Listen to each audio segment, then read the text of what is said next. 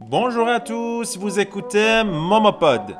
Grammaire avec Momo, le deuxième épisode. Désolé, Paris ça va comme c'est comme ça, baby.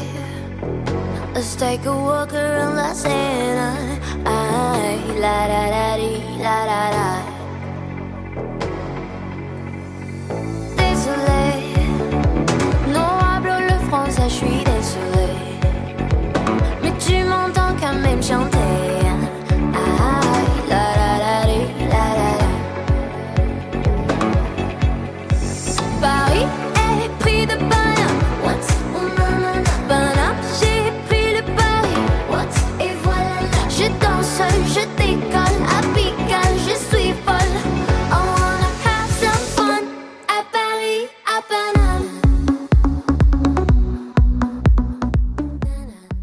سلام و صد سلام. خدمت شما زبان آموزای گرامی عزیزای دل. در خدمت شما هستیم با دومین قسمت از سری پادکست های گرم قوک مامو زیر مجموعه پادکست های موموپاد خب قاعدتا قسمت اول رو گوش کردین و توضیحات جامعه من راجع به این پادکست می‌دونین چی به چیه. بعد از اون سی قسمتی که ما کنجوگز و نوک ماما رو تمام کردیم و اون مجموعه پادکست ها رو بستیم و در واقع پایه گرامر فرانسمون رو با اون پادکست ها سعی کردیم که محکم بکنیم. اومدیم و پادکست های گرام قوک ماما رو شروع کردیم. گفتیم که خب گرام قوک ماما یه جورایی پیش نیازش کنجوگزون قوک ماما. شما حتما باید صرف فعل زمان پرزان رو بلد باشین بعدش بیاین گرام قوک ماما رو گوش بکنین. و همونطور که از اسمش مشخصه قرار راجع به مسائل دستور زبانی ما اینجا تمرکز بکنیم. قسمت اول راجع به فتوخ پروش صحبت کردیم. یکی از زمانهای زبان فرانسوی که به غیر از زمان پرزان ما یادش گرفتیم. و در این قسمت نوبت لپس رسان هست. یعنی فوتور پروش که می‌شد آینده نزدیک الان می‌خوایم پس رسان رو یاد بگیریم که میشه گذشته نزدیک. کمربنده رو ببندین برو که بریم.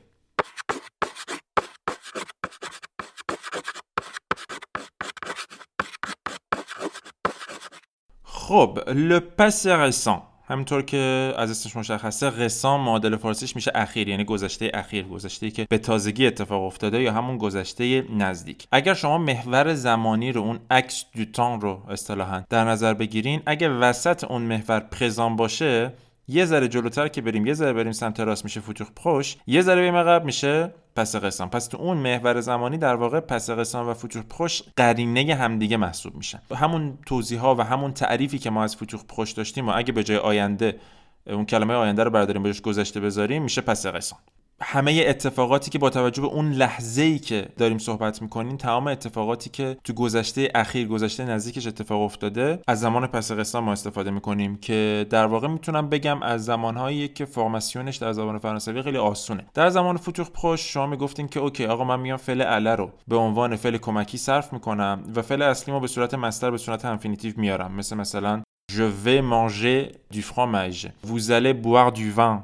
و حالا هر چیز دیگه ای خیلی آسون بود. صرفا شما فعل aller رو صرف می‌کردین بعدش فعل اصلیتون infinitif میآوردید تمام شده رفت. passé récent هم formation ش به همین راحتیه. فقط فرق ریز داره. فرق ریزش چیه؟ یکی اینکه به جای اینکه فعل aller رو به عنوان فعل کمکی صرف بکنین فعل ونیق رو به جای فعل کمکی صرف می‌کنین. یعنی قبل از هر چیزی شما باید صرف فعل ونیق به زمان پرزان دو لاندیکاتیف رو بلد باشین. به خاطر همین میگم سی قسمت کنجوگز و نوک ماما رو اگه روش تسلط ندارین این پادکست ها رو شروع نکنین. ترتیبش به هم میریزه. ما فرض برای می‌ذاریم که آقا همه کسایی که دارن این پادکست رو گوش می‌کنن ونیق رو به زمان پرزان بلدن صرف کنن یعنی چی؟ یعنی ونیق je viens tu viens il vient elle vient. Nous venons vous venez ils viennent elles viennent. منتها فرق خیلی بزرگی که افوتوخ پشت داره اینه که بین فعل کمکی ما و فعل اصلیمون که به صورت infinitif میاد préposition de قرار می‌گیره. یعنی فرمولش این شکلیه. sujet plus le verbe venir conjugué au présent de l'indicatif plus de ou bien d apostrophe اگه infinitif شما با حرف voyelle شروع شده باشه plus l'infinitif du verbe principal. پس این برای چی میگم de یا d apostrophe برای اینکه ممکنه infinitif شما با حرف صدادار شروع شده باشه. مثال بزنیم. من چند دقیقه پیش با مادرم صحبت کردم. Je viens de parler à ma mère. Je viens de parler à ma mère. ببینید فعل venir صرف شده. de اومده بعدش parler به صورت infinitif اومده. Je viens de parler à ma mère. ولی فرض بکنید من چند لحظه پیش آهنگ گوش دادم. Je viens d'écouter de la musique. نمیگم de écouter. de با écouter میکس میشه میشه d'écouter. Je viens d'écouter de la musique. Je viens de parler à ma mère. Je viens d'écouter de la musique.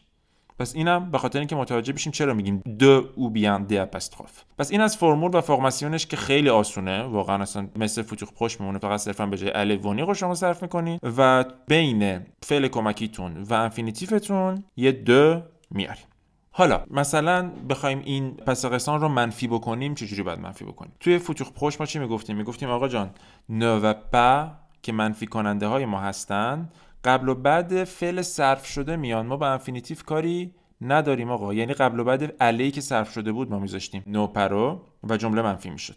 حالا اینجا چه اتفاقی میفته فعلی که ما صرف می‌کنیم چه فعلی فعل ونیقه پس اگر ne و pas رو قبل از فعل ونیق که به زمان حال اخباری صرف شده بذاریم جمله شما منفی میشه. مثلا همین جمله je viens de parler à ma mère رو در نظر بگیرین. بخوام منفیش بکنم بگم چند لحظه پیش با مادرم صحبت نکردم. چی میشه؟ میشه je ne viens pas de parler à ma mère پس نو و پا قبل و بعد فعل صرف شده میان. من می‌خوام انقدر این جمله ها رو تکرار بکنم. همین نو و پا قبل و بعد از فعل صرف شده میان. توی اپیزود اول 5 6 بار حداقل تکرار کردم. توی این اپیزودم فکر می‌کنم 3 4 بار تکرار بکنم. می‌خوام ملکه ذهنتون بشه. نو و پا منفی های ما حالا در آینده یاد می‌گیریم می‌تونن نو پا تغییر پیدا کنن. کلا منفی های ما قبل و بعد فعل صرف شده میان. Je viens de parler à ma mère, je ne viens pas de parler à ma mère. Je viens d'écouter de la musique, je ne viens pas d'écouter de la musique. یه بار دیگه قبل از اینکه بخوایم برم سراغ مرحله بعد این فعل ونیغ رو با هم دیگه صرف بکنیم. Répétez après moi. Venir, je viens, tu viens, il vient, elle vient. Nous venons, vous venez, ils viennent, elles viennent. خیلی ها که خب اول زبان انگلیسی رو یاد گرفتن بعد زبان فرانسوی رو دارن یاد می‌گیرن هی میان دنبال معادل میگردن. مثلا توی فوتوخ خوش کارمون خیلی راحت بود. گفتیم که همون زمانی که ما توی انگلیسی مثلا میگیم I'm going to eat I'm going to sleep توی فرانسوی هم میگیم je vais manger je vais dormir. پس این معادلش عینش تو انگلیسی بود. اما در زبان انگلیسی ما معادل پس نداریم. همون پرزنت پرفکت رو در نظر بگیرین. بعضی وقتا شما میایین بین اون have و هزتون و اصطلاحا پی پیتون یه جاست می‌ذاریم. مثلا میگین که I have just read a book. I have just eaten. تو اون حالت که شما اون جاست رو می‌ذارین که تاکید بکنین که این اتفاق همین چند لحظه پیش اتفاق افتاده اون فرمول رو در نظر بگیرین. معادل اون میشه پس قسم Je viens de manger. Je viens d'écouter de la musique Vous venez d'écrire une lettre چند لحظه پیش شما یک نامه نوشتین Vous venez d'écrire این لتر یا مثلا شما میرسین به ایستگاه مترو میبینین مترو رفته میگیم چی Le métro vient de partir. Le métro vient de partir. همین چند لحظه پیش مترو رفتم مترو رو از دست دادم. J'ai raté le métro. Le métro vient de partir. یا مثلا می‌رسین به یه دفتری جایی مثلا دنبال آقای لوترنکیه میگردین فرض کنید فامیلی طرف لوترنکی است بعد مثلا منشیش میگه suis désolé monsieur Le Tranquier vient de partir Monsieur le Tranquier همین چند لحظه پیش دفتر ترک کرد. Le Tranquier vient de quitter le bureau. vient de partir. vient de quitter le bureau. می‌بینید اینا همش فرمول passé récent ه یه سوال دیگه ای که ممکنه براتون به وجود بیاد اینه که آقا با فعلای pronominaux ما چی کار بکنیم؟ ما توی futur proche فرمولی بهتون یاد دادیم تو passé récent هم همون فرمول صدق می‌کنه. یعنی شما درست فعل رو به صورت infinitif بیارین اما pronom ش رو باید صرف کنین راجع به فعل pronominaux مثلا طرف شما زنگ می‌زنه می‌بینه صدای شما گرفته میگه چرا صدات گرفته؟ می‌خوای بگی من به تازگی از خواب بیدار شدم. Je viens de me réveiller je viens de me réveiller نمیگم سقوه ها با توجه به فاعلم صرفش می‌کنم. Je viens de me réveiller. Je viens de me réveiller. یا مثلا میگه که کجا بودی؟ میگی که همین چند لحظه پیش دوش گرفتم. Je viens de me doucher. تو کجا بودی؟ من چند لحظه پیش صورتم اصلاح کردم. مثلا می‌خوام بگیم پیش شما فرض کنید برای فاعل شما من می‌خوام صرف کنم vous venez de vous raser. Vous venez de vous raser. شما چند لحظه پیش صورتتون رو اصلاح کردین. Vous raser. Ils viennent de se promener. چند لحظه پیش آنها رفتن قدم زدن. Ils viennent se promener. نه که رفتن قدم زدن. آنها چند لحظه پیش قدم زدن. اینجوری بهتره معنیش بکنم. Viennent de se promener. پس اینم شد برای در واقع فعلای پرونومینو که اگه ما بخوایم ببریمش به پس قسم به چه شکلی؟ حالا شما بعد از شنیدن این اپیزود توانایی چی رو باید داشته باشین که جمله های پرزان رو به فوتور پروش و پس قسم یا جمله های پس قسم رو به فوتور پروش یا présent یا جمله های futur proche رو به présent یا passé récent transformer بکنین سویچ بکنین. تمرینی که آخر اپیزود به شما میدم راجع به همینه. یه سری جمله بهتون میدم و توش مشخص نمی‌کنم که آیا این به passé récent ه آیا این به futur proche ه یا آیا این به présent ه شما باید اول از همه خودتون تشخیص بدین زمان این جمله چیه. بعد از اینکه تشخیص دادین برین واسه هر کدوم از جمله هایی که من تو فایل PDF براتون گذاشتم دو تا جمله دیگه بنویسین که قاعدتا میشه دو تا زمان دیگه ای که ما بلد هستیم. و همونطورم که اپیزود اول گوش دادین می‌دونین یه صفحه دیگه PDF رو بیاین پایینتر کلید و جواب همین سوال ها رو من براتون گذاشتم. پس بیاین با هم دیگه ببینیم چه جمله هایی باید transformer بکنیم به دو تا زمان دیگه. خب یه دور از این پنج تا جمله که بهتون دادم که باید transformer بکنیم به دو تا زمان دیگه صرفا براتون می‌خونم. اگه معنی بکنم یه جورایی بهتون کمک کردم. پس صرفا یه دور از روش براتون می‌خونم که شما برین و اول از همه تشخیص بدین به چه زمانی بعد به دو تا زمان دیگه تبدیلش بکنیم numéro 1 Elle se repose sur la terrasse.